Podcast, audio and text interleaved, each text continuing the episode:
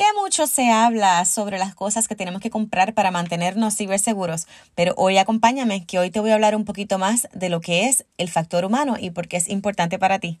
Nos vemos en unos segundos.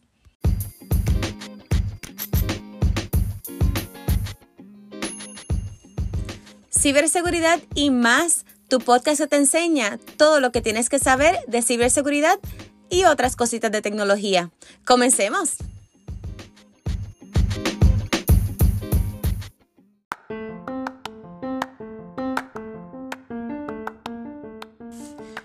Bienvenido a otro episodio de Ciberseguridad y más. Mi nombre es Melissa Delgado y hoy te voy a estar explicando por qué el factor humano es importante para ti y para mí. Específicamente si tú eres un emprendedor, emprendedora, eres dueño de negocio o tienes familia o eres un individuo, realmente si respiras y tienes un dispositivo a las manos e interactúa en línea, el factor humano es importante para ti. Y te, y te cuento porque cada vez que hablo con alguien, que me pregunta qué es lo que yo hago y yo hablo de ciberseguridad, automáticamente su cerebro va a, mira, yo te voy a poner en contacto con mi persona de IT, la persona de eh, Information Technology, tecnología de la información, o te voy a, poner en contacto con mi esposo o mi esposa, ellos son los que manejan el alta malware y lo demás.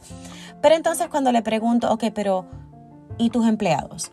Tienen un adiestramiento de ciberseguridad y tu empresa tiene formalmente un adiestramiento, un training, algo que se le pueda dar continuidad y monitoreo a tus empleados. Y tú, tú has hablado con tu niño, tu niña, tu menor de edad acerca de lo que es ciberseguridad, has hablado con tus adolescentes a ver cómo se ve, cómo deberían responder. Y entonces ahí hay una pausa y ahí es que me dice, ok, pues cuéntame más porque no, no había pensado en eso. Así que eso es lo que se trata del factor humano. El factor humano es el humano que está detrás de esa interacción en línea, el humano que está haciendo esa acción. El 90% de las brechas y los ataques ocurren específicamente por la falta de, conocimiento o muchas veces a propósito. No sabemos qué es lo que ocurre, pero el 90% de las brechas y ataques no ocurren porque muy probablemente hay, una situación con tu programa o con tu anti-malware, aunque obviamente siempre decimos que mantenerlos siempre seguros y actualizados, pero ocurren por el factor humano. Si tú me estás diciendo que el 90% de las brechas o los ataques o los eh, riesgos y vulnerabilidades ocurren realmente por el factor humano, no es que voy a quitar mi presupuesto de las cosas que me hacen mi sistema más robusto o mis dispositivos en mi casa más robustos, pero yo voy a añadirle otro nivel de concienciación a mi familia, a mis empleados, a mi liderazgo, a mis gerenciales para que estén al día de lo que significa ciberseguridad y cómo mantenerlo. Así que aquí realmente no es una cultura de pánico, porque a mí no me gusta estar con pánico, a mí lo que me interesa es que las personas sepan cómo estar ciberseguros y cómo prevenir y detectar cuando algo está ocurriendo. Así que vamos entonces al factor humano. Mira, muchas veces tenemos el sistema de seguridad, el de software, el de monitoreo, que está robustísimo.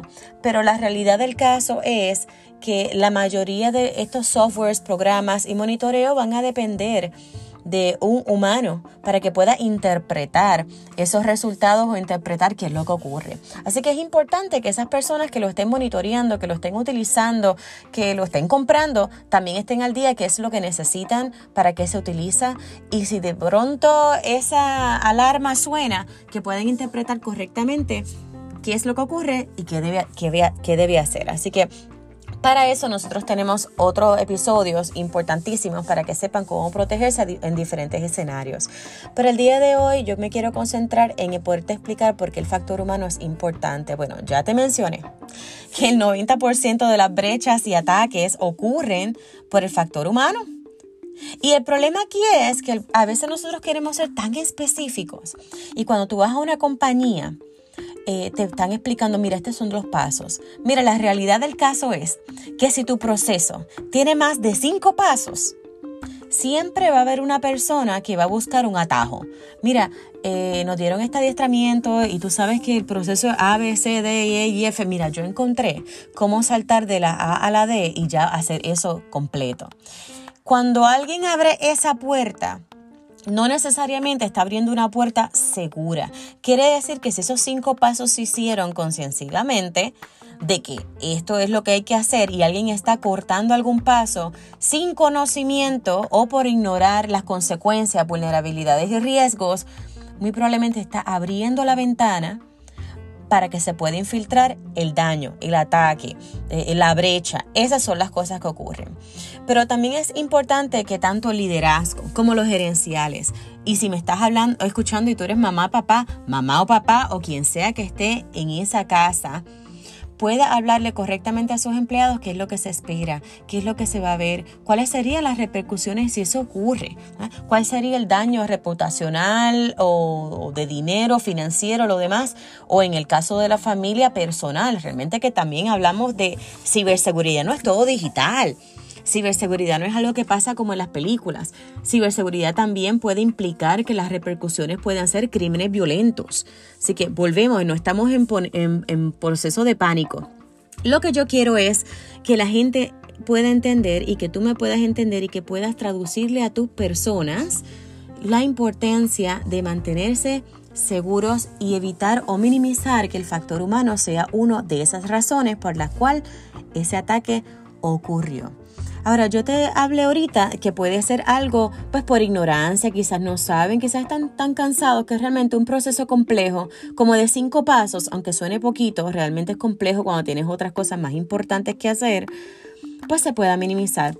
Pero también como líderes gerenciales, si tienes una empresa o en el caso de mamá o papá, es importante verificar que otras razones podrían ocurrir para que esto pase o podrían ser la causa para que esto pase.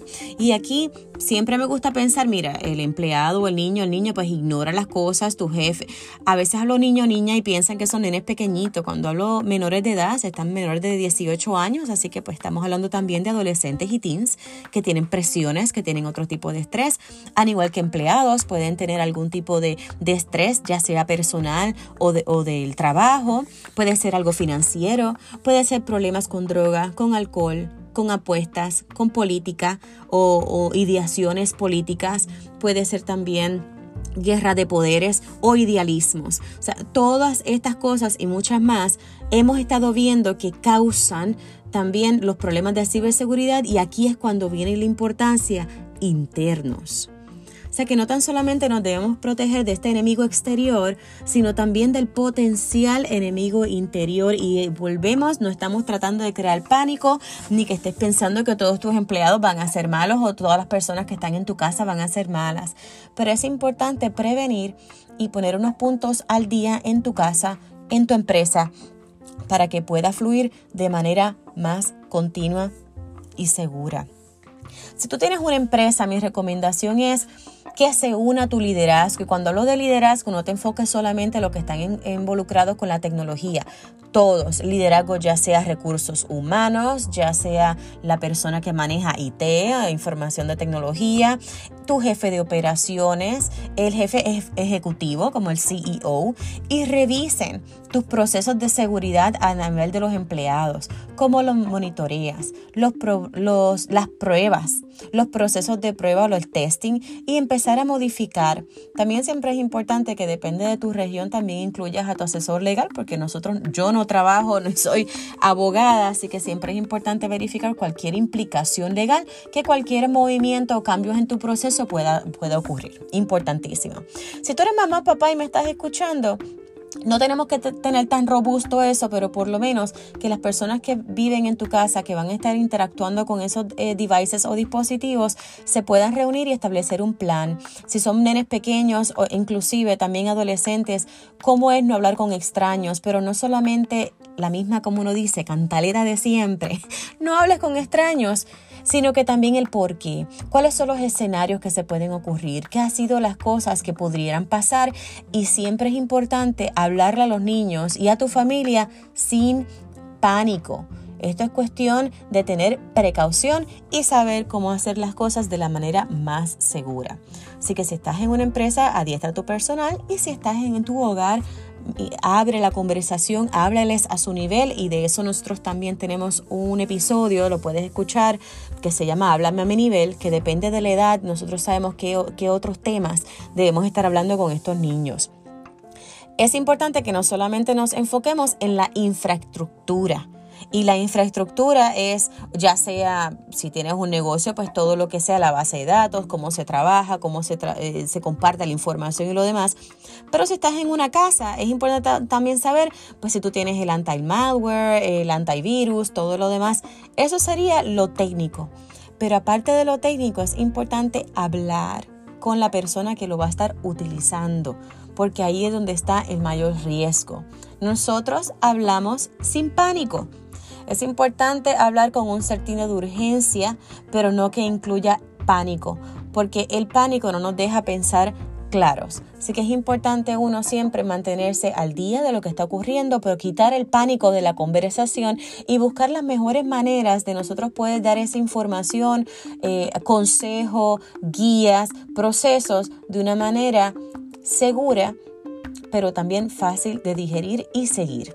Cuando tú haces un proceso demasiado complejo para tus empleados, para tu familia, el porcentaje o la probabilidad de que alguien esté buscando un atajo o como le llamamos un shortcut es altamente probable y en esos atajos es que ocurren los riesgos. Ahora, ¿qué vamos a hacer? Crea una cultura de prevención tanto en tu negocio como en, con tu familia. ¿Cómo podemos prevenir que esto ocurra? Hay cosas bien sencillas y las puedes ver en los episodios anteriores, como mira, mantener tu software al día, que tan pronto el celular de ese niño, esa niña, la tablet, eh, la consola de videojuegos te está diciendo que hay una actualización al sistema, no lo dejes para luego. Empieza entonces simplemente a crear esa, cultura de que, mira, si necesitas cambiar los passwords, las contraseñas cada 90 días, si el, hay un bug o algún tipo de de cambios en el sistema y necesita un update, vamos a tomarnos dos minutitos y darle clic y darle un update.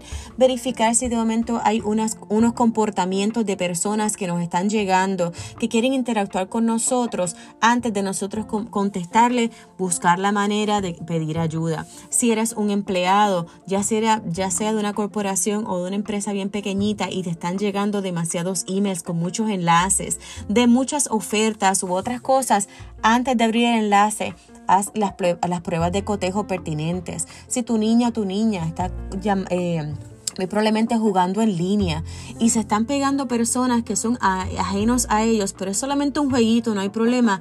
Ojo con eso ten la conversación con tus niñas o con tus niños que no se habla con extraños, ya sea en línea, en redes sociales y los riesgos que eso podría implicar. Bien importante, uno volvemos a hablar de que no queremos el pánico, pero queremos que ellos estén ciberseguros y atentos a no tan solamente lo que no tienen que hacer, sino si lo hacen, cuáles serían las repercusiones y cómo remediarlos. Así que siempre hay tres partes. Está la parte de prevención, la parte de detección y la parte parte de remediación. O sea, nosotros no queremos que lo hagas, esa es la prevención. Pero si lo haces, esto es lo que tendrías que hacer. Esa es la detección para identificar que ya estás cayendo en algo que probablemente te va a dar un riesgo de ciberseguridad. Esa es la detección. Y luego la remediación sería cómo salir de ahí ya sea bloquear el usuario si estás en redes sociales, ya sea borrar el email, mandarlo al trash, no contestarlo, ya sea no abrir el enlace o si lo abriste entonces reportarlo. Hay varios procesos que tú, tu familia y tu negocio deben hacer a su nivel para mantener ese factor humano seguro. Yo espero que el día de hoy hayamos abierto un poquito la puerta acerca de lo que el factor humano representa tanto para ti como empresario, dueño de empresa o mamá o papá, dueño o jefe de familia, es importante que los niños, los jóvenes, los empleados y cualquier persona que tenga un dispositivo e interactúe en línea esté al día de las cosas que se deben hacer una vez estás entrando a ese dispositivo y las cosas que tendrían que hacer para remediar si de momento ocurre. Recuerda, no entres en pánico, no tengas una conversación siempre de, de culpa porque muy probablemente si ocurriera algo, niño, niña, inclusive empleado, no estaría yendo a donde para reportar algún tipo de error de su parte. Así que siempre mantén esa conversación abierta. Trata de mantenerte siempre al día con podcasts como estos. Eh, también me puedes conseguir en mi página, en la página de, de web, en MA Delgado Consulting, donde todos los días y todas las semanas te damos orejitas para mantenerte a ti y a los tuyos ciberseguros. Este fue ciberseguridad y algo más para esta semana. Recuerda suscribirte para que puedas apoyar nuestra iniciativa de mantener a nuestra comunidad ciberseguro y en nuestro idioma. Hasta la próxima.